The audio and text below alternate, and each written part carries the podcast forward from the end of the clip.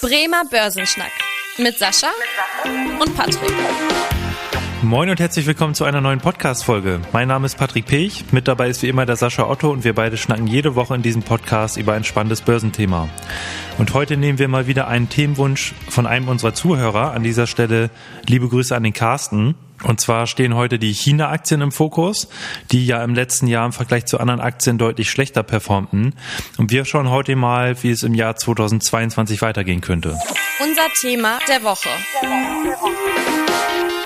Ja, und vielleicht nochmal ein kurzer Rückblick in das Jahr 2021. Der Aktienmarkt in China entwickelte sich ja deutlich schlechter als in anderen Ländern. Also wenn man das mal vergleicht, dass zum Beispiel der DAX eine Performance von 16 Prozent im letzten Jahr hatte, und dagegen zum Beispiel der Hang Seng, also der chinesische Leitindex, minus 14 Prozent, also hier sogar Verluste eingefahren hat.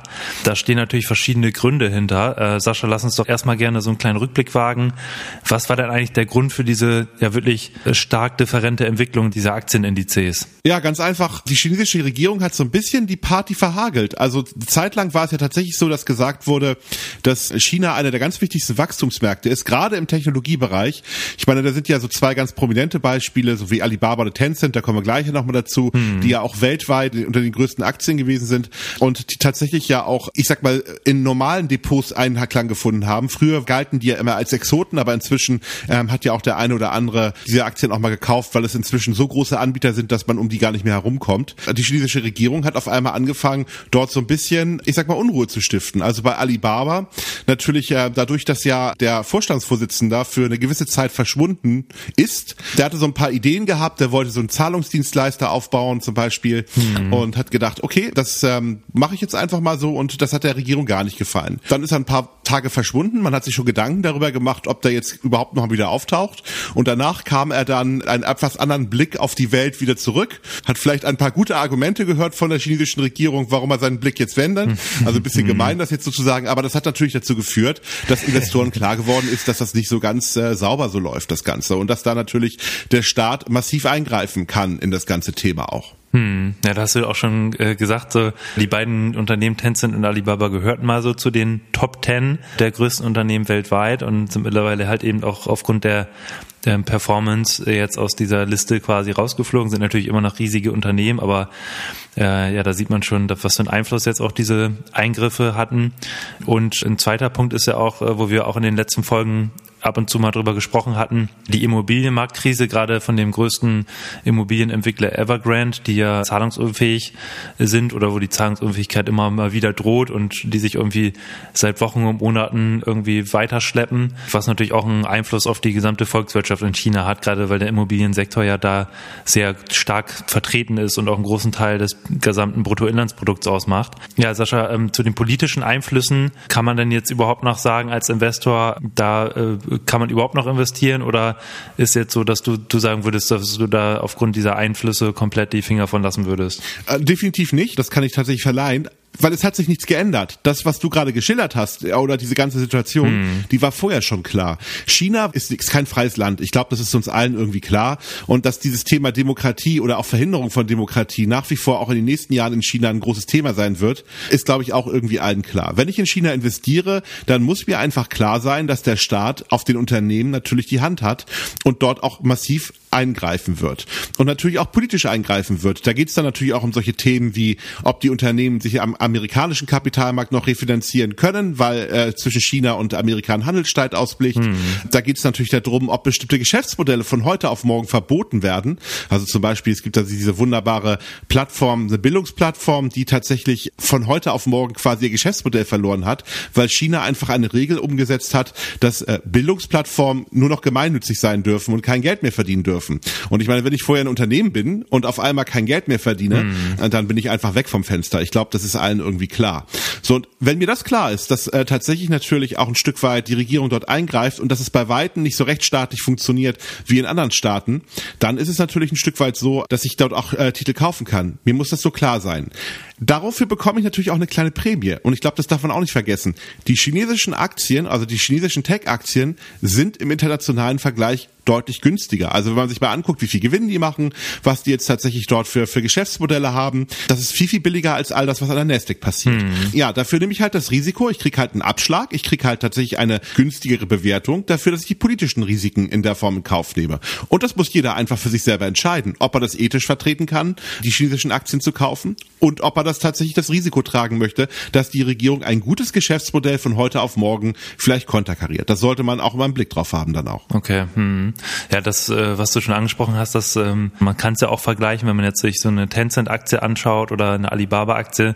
Oft gibt es ja dann wirklich die amerikanischen Pendants dazu, also auch beispielsweise bei Didi, dem Fahrdienstleister jetzt, da gibt's ja überall, dass man sagen kann, ähm, Alibaba, äh, Amazon und so weiter, dass man die Vergleiche stellen kann. Und da, was du angesprochen hast, sieht man dann ja wirklich die, die Bewertung, ja, aufgrund des niedrigeren Risikos, das man eigentlich in den USA hat. Jetzt ist ja die Frage, wie kann es 2022 weitergehen? Ähm, hast du da irgendwie eine Meinung zu oder würdest du da jetzt auch erstmal sagen, na, erstmal jetzt ein bisschen abwarten, äh, was da jetzt in den nächsten Wochen, Monaten noch mit der Immobilienkrise zum Beispiel passiert? Also ich glaube, die Immobilienkrise ist, ist in China ganz gut beherrschbar. Ich glaube tatsächlich, dass das alles sehr still und leise von der Bühne weggehen wird. Ich glaube tatsächlich, dass die Chinesen tatsächlich Evergrande, dass die pleite gehen werden, aber dass tatsächlich die nachlagernden Unternehmen, wo ja der Kapitalmarkt so ein bisschen Sorge hatte, mhm. dass dort schon äh, so ein, eine Art Firewall aufgebaut wird. Also dass man sich darum kümmern wird, dass die Banken tatsächlich nicht in eine Problemgratik kommen und dass jetzt zum Beispiel auch die ganzen Menschen, die sich Immobilien gekauft haben von Evergrande, dass die weiterhin das auch bekommen, weil da hat die Regierung ja auch jetzt schon gesagt, gesagt, egal was mit Evergrande passiert, die werden fertig gebaut. Also auch da gibt's natürlich nochmal so, so Dinge, dass das Ganze natürlich nicht ganz geräuschlos, aber zumindest sehr leise vonstatten gehen wird. Hm. Das glaube ich hm. jetzt tatsächlich nicht. Was ich tatsächlich weiter davon ausgehen werde, ist natürlich die Fragestellung in Hinblick auf Taiwan. Also das könnte nochmal ein bisschen Unruhe geben, weil da gibt's ja den einen oder anderen Staat, der momentan ganz massiv jetzt auch das Wort in den Mund nimmt, dass Taiwan ein eigenständiger Staat ist. Das äh, wollen die Chinesen ja gar nicht so gerne hören. Und das führt natürlich äh, immer dann auch zu ganz größeren Problemen. Das könnte auch nochmal zu mhm. ähm, größeren Verwerfungen an der chinesischen Börse führen, wenn da jetzt Sanktionen auch gegen ausländische Unternehmen ergriffen werden und äh, dann Gegensanktionen gegen chinesische Unternehmen ergriffen werden. Also das kann ein bisschen zu Unruhe führen. Aber grundsätzlich sind die chinesischen Aktien erstmal günstig und eine kleine Beimischung in ein Portfolio, wenn mich das alles nicht stört, was wir gerade gezählt haben, dagegen spricht überhaupt nichts. Weil am Ende ist es so, Alibaba äh, macht äh, nach wie vor auch immer mehr Umsatz als Amazon. Gerade auch wenn man sich diesen Singles Day anguckt, ist Alibaba tatsächlich ein ist wirklich wirklich ein Flaggschiff, was das betrifft. Und Tencent, um ein zweites Beispiel zu nennen, ist eines der größten Videospielhersteller der Welt, mhm. machen nicht nur Videospiele, sondern auch Telekommunikation. Also die machen eine ganze Menge Dinge, die momentan natürlich noch in Vogue sind, haben auch diverse Beteiligungen hier in Deutschland. Also ein sehr großes Unternehmen, was sehr aktiv ist, auch in der Welt, in der Digitalisierung. Also alles Themen, die wir momentan haben und dafür immer noch sehr günstig ist. Also ähm, das sind so Sachen, wo man natürlich sagen kann, ja, ich glaube, die werden dieses Jahr doch wieder ein bisschen besser laufen. Also ich, ich erwarte jetzt nicht, dass wir dieses Jahr wieder 15 Prozent fallen im Hang Seng. Ich glaube tatsächlich, dass die chinesischen Börsen tatsächlich dieses Jahr dort wieder ein bisschen besser laufen, weil ich glaube, letztes Jahr wollte man einfach mal so ein bisschen die Muskeln spielen lassen und die großen mächtigen Tech-Konzerne einfach mal zeigen, dass die Regierung mächtiger ist als eben die ganzen Milliardäre dort. Ich glaube, da hat man auch sehr eindrucksvoll dann aufgezeigt, dass sie das sind. Ich glaube, dass man dieses Jahr dann ähm, wahrscheinlich sich wieder auf andere Themen konzentrieren wird. Und ich glaube auch, dass die Chinesen gerade im Hinblick auf die Olympiade eigentlich ganz gerne ein gutes Bild abgeben wollen. Und da sind solche äh, Maßnahmen gegen die eigenen Unternehmen natürlich auch immer nicht so ganz schön. Also ich, ich glaube, dass dieses Jahr wird besser für die chinesischen Aktien als letztes Jahr. Okay, ja, dann schließt du dich ja auch so ein bisschen so äh, der Meinung oder der Meinung an, äh, was ich jetzt so gelesen hatte, allgemein, dass äh, viele Analysten jetzt für das Jahr 2022 deutlich optimistischer sind. Und ja, wie du schon gesagt hast, gibt es ja auch in, in China viele spannende Unternehmen. Entweder kann man das natürlich in, auf Einzeltitelebene abbilden oder es gibt natürlich auch die Möglichkeit, da zum Beispiel über ETFs zu agieren, wo man dann quasi gleich mehrere Titel mit im Portfolio hat. Genau, aber sonst würde würd ich sagen, haben wir das Thema China hier an dieser Stelle ganz gut abgebündelt. Wie gesagt, an dieser Stelle nochmal vielen Dank, Carsten, für den äh, Themenvorschlag. Und wenn es noch weitere Themenwünsche gibt, gerne auch nochmal eine Mail an podcast.sparkasse-bremen.de. Und ansonsten gucken wir, glaube ich, ganz gerne nochmal auf äh, ein paar aktuelle Themen. Das Börsenwetter. Ähm, und Sascha, da ähm, hat sich auch ein bisschen was am Rentenmarkt getan. Da würde ich gerne nochmal mit dir drüber sprechen, weil gerade in der letzten Woche kam ja auch nochmal das neue äh, Protokoll der Notenbank-Sitzung äh, aus dem Dezember. Da ging ja auch so ein bisschen daraus hervor, dass die US-Notenbanker äh, da durchaus gewillt sind, in diesem Jahr einige Zinserhöhungen durchzuführen und auch eventuell schon ab Mitte des Jahres die Bilanz wieder zu verkürzen oder, sag ich mal, zu verringern, äh, indem jetzt die Anleihen, die auslaufen, jetzt nicht wieder reinvestiert werden. Und das hat sich ja schon jetzt gezeigt gezeigt, dass dadurch die Renditen der Anleihen jetzt wieder deutlich gestiegen sind. Im Gegenzug natürlich äh, die äh, Kurse der, der Anleihen ähm, gefallen sind. Also hier gerade für diejenigen, die am Rentenmarkt investiert waren, war das natürlich sicherlich ohne Absicherung ein ganz schöner Verlust im Portfolio. Wie stehst du jetzt äh, zum Rentenmarkt jetzt in diesem Jahr? Siehst du da weiteres Börsengewitter kommen, sage ich mal? Also ich glaube tatsächlich, das wird kein gutes Jahr für die Rentenmärkte. Aber ich glaube auch tatsächlich, dass allen bewusst ist, dass dieses Jahr stark durch die Inflationsrate geprägt wird. Sogar die äh, Europäische Zentralbank fängt ja auch inzwischen an anzuerkennen, dass es kein temporärer Effekt ist, sondern dass die Inflationsrate wahrscheinlich dauerhaft höher sein wird. Und das heißt natürlich, da muss was passieren jetzt auch. Die Fed hat ja schon ganz klar gesagt, dass da jetzt was passieren muss. Alle warten ja händeringend auf die nächsten Inflationsdaten, die jetzt kommen und natürlich auch auf die ähm, weiteren Aussagen von Herrn Powell beziehungsweise auch von Frau Lagarde. Ich glaube, das wird natürlich auch noch mal ein bisschen Unruhe in die Rentenmärkte bringen. Aber auch dadurch, dass allen da schon klar ist, dass das natürlich jetzt wahrscheinlich kommen wird, wird dieser große Sturz wahrscheinlich auch nicht kommen. Also dass die Rentenmärkte noch mal richtig crashen. Also nicht schön, bisschen schwächer, wenn man sich die Kurse angucken wird. Vielleicht hat man auch mal die Möglichkeit, wieder vielleicht als institutioneller Anleger eher als Privatanleger mal ein Schnäppchen zu schlagen am Rentenmarkt. Aber ähm, ich sehe da jetzt keinen totalen Crash. Das halte ich für unwahrscheinlich. Dafür müsste die Inflationsrate deutlich anziehen. Das sehe ich momentan nicht. Dafür sind noch zu viele Fragen dieses Jahr, auch ähm, was die wirtschaftliche Erholung betrifft. Also deswegen ähm, sehe ich da jetzt momentan noch die, die Situation, dass der Rentenmarkt total verloren ist. Definitiv nicht. Hm. Hm, und dann vielleicht auch nochmal so als Aussage an all diejenigen, die nicht so die Aktienfans sind, weil wir hier mal sehr viel von Aktieninvestment sprechen und die jetzt irgendwie denken, oh, wenn die Renditen gestiegen sind, dann kann ich mir doch mal wieder eine Bundesanleihe oder so ins Depot legen. Da muss man natürlich immer noch sagen, dass da ähm, zum Beispiel für zehnjährige Bundesanleihen man nicht mal äh, die 0% bekommt, sondern immer noch knapp darunter.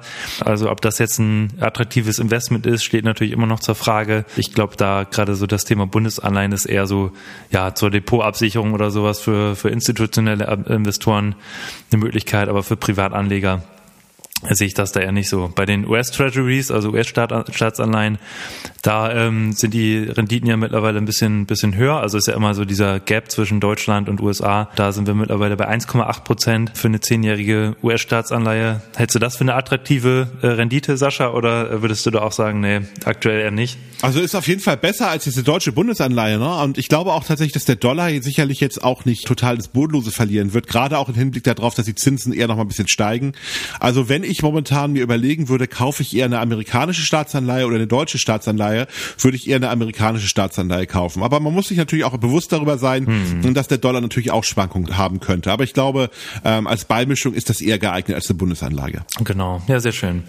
Ja, dann würde ich sagen, haben wir es auch ähm, an aktuellen Themen oder Sascha, fällt dir noch irgendwas Spannendes ein, was du zu berichten hast? Nö, eigentlich aktuell nicht. Also ich glaube, wir haben so viele spannende Themen, aber ich glaube, das ist so ein bisschen das, was die Märkte momentan ganz gut bewegt, definitiv. Ja, sehr gut. Dann würde ich sagen, kommen wir auch zum Ende der heutigen Podcast-Folge. Und wie immer, wenn euch die Folge gefallen hat, dann lasst gerne hier ein Abo da und schreibt auch gerne eine Bewertung bei Apple Podcasts und schaltet gerne auch in der nächsten Woche wieder ein. Ich bedanke mich fürs Zuhören. Mein Name ist Patrick Pech. Bis zur nächsten Woche. Tschüss. Tschüss. Vielen Dank fürs Interesse. Das war der Bremer Börsenschnack, ein Podcast mit Sascha und Patrick. Noch ein kurzer Hinweis und an dieser Stelle liebe Grüße aus der Rechtsabteilung. Die gesprochenen Inhalte bilden die persönliche Meinung der handelnden Person, also in den meisten Fällen von Sascha und mir wieder. Sie stellen also keine Handlungsempfehlung zum Erwerb oder zur Veräußerung der genannten Wertpapiere oder anderer Finanzinstrumente der genannten Emittenten dar. Bei Fragen wende dich gerne an deinen Berater.